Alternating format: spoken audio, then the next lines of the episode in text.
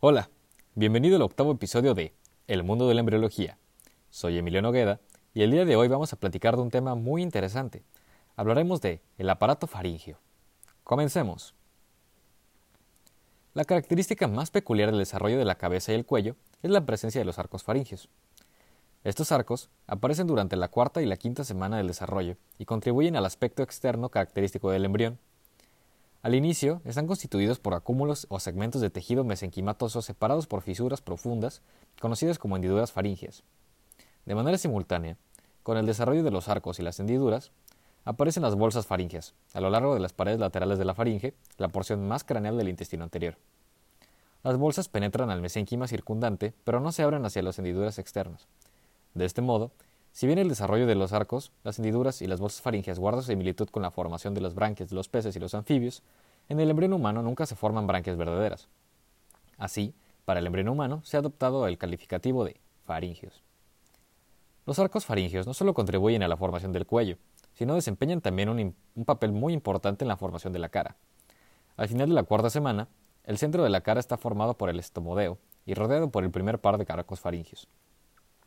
Cuando el embrión tiene 42 días de vida, puede reconocerse cinco procesos o prominencias mesenquimatosas, dos prominencias mandibulares formadas a partir del primer arco faríngeo en posición caudal al estomodeo, dos prominencias maxilares formadas por la porción dorsal del primer arco faríngeo en posición lateral al estomodeo, y una prominencia frontonasal que corresponde a una elevación redondeada en posición craneal al estomodeo.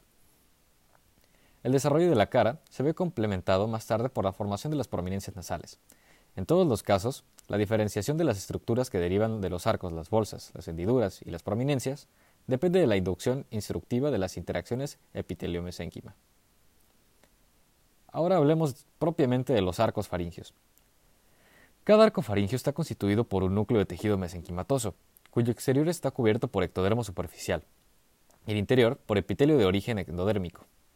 Además del mesénquima, que deriva del mesodermo paraxial y de la placa lateral, el núcleo de cada arco recibe un número sustancial de células de la cresta neural, que migran hacia el interior de los arcos para contribuir a los componentes esqueléticos de la cara. El mesodermo original de los arcos da origen a la musculatura de la cara y el cuello. Así, cada arco faríngeo se caracteriza por sus propios componentes musculares. Los componentes musculares de cada arco cuentan con su propio nervio craneal. A cualquier sitio que migren las células musculares llevan consigo su componente nervioso.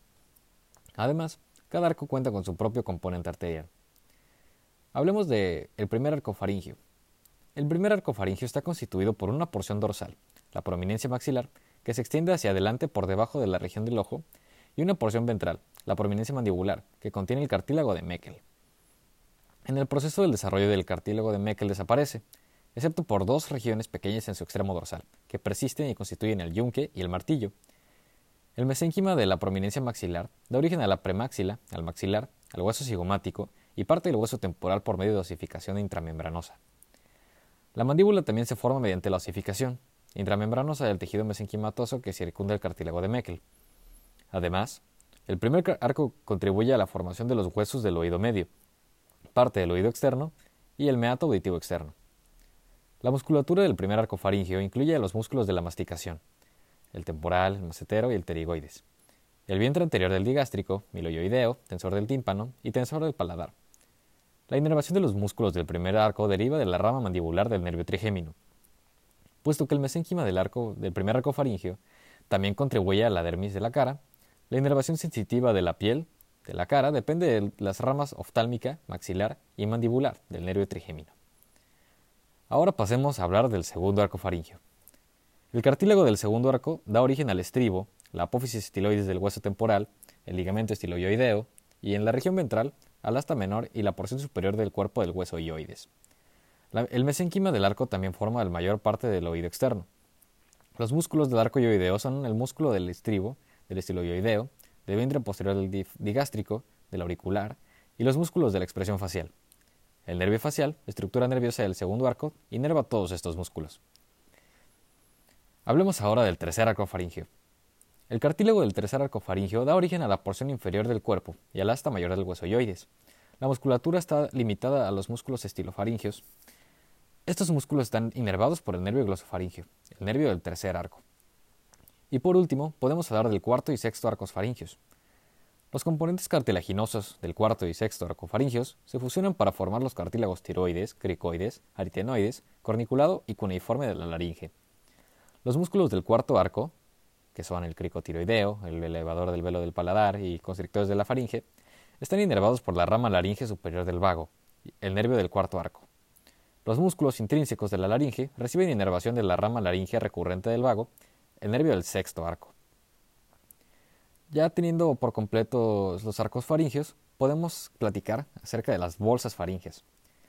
El embrión humano tiene cuatro pares de bolsas faringes, la quinta solamente es rudimentaria. Debido a que el recubrimiento endodérmico epitelial de las bolsas da origen a distintos órganos importantes, el destino de cada bolsa se analiza por separado.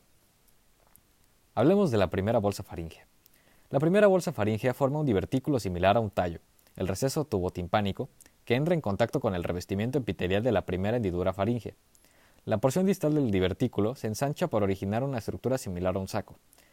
La cavidad timpánica primitiva o del oído medio. En tanto, su segmento proximal permanece estrecho y constituye la trompa faringotimpánica o de Eustaquio. El recubrimiento de la cavidad timpánica participa más adelante en la formación de la membrana timpánica o tímpano. Hablemos de la segunda bolsa faríngea. La cubierta epitelial de la segunda bolsa faríngea prolifera y forma yemas que penetran al mesénquima circundante. Estas yemas sufren una invasión secundaria por el tejido mesodérmico para constituir el primordio de las amígdalas palatinas. Entre el tercer y quinto mes, las amígdalas son infiltradas por el tejido linfático. Parte de la bolsa persiste y corresponde en el adulto a la fosa amigdalina. Tercera bolsa faríngea. La tercera y la cuarta bolsas se caracterizan en su extremo distal por una ala dorsal y una ventral. En la quinta semana, el epitelio de la región dorsal de la tercera bolsa se diferencia en la glándula paratiroides inferior. En tanto, la región ventral forma el timo. Los dos primordios glandulares pierden su conexión con la pared faríngea, y el timo migra entonces en dirección caudal y medial, llevando consigo a la paratiroides inferior. El crecimiento y el desarrollo del timo continúan hasta la pubertad. En el niño pequeño, el timo ocupa un espacio considerable dentro del tórax, por detrás del esternón y delante del pericardio y los grandes vasos.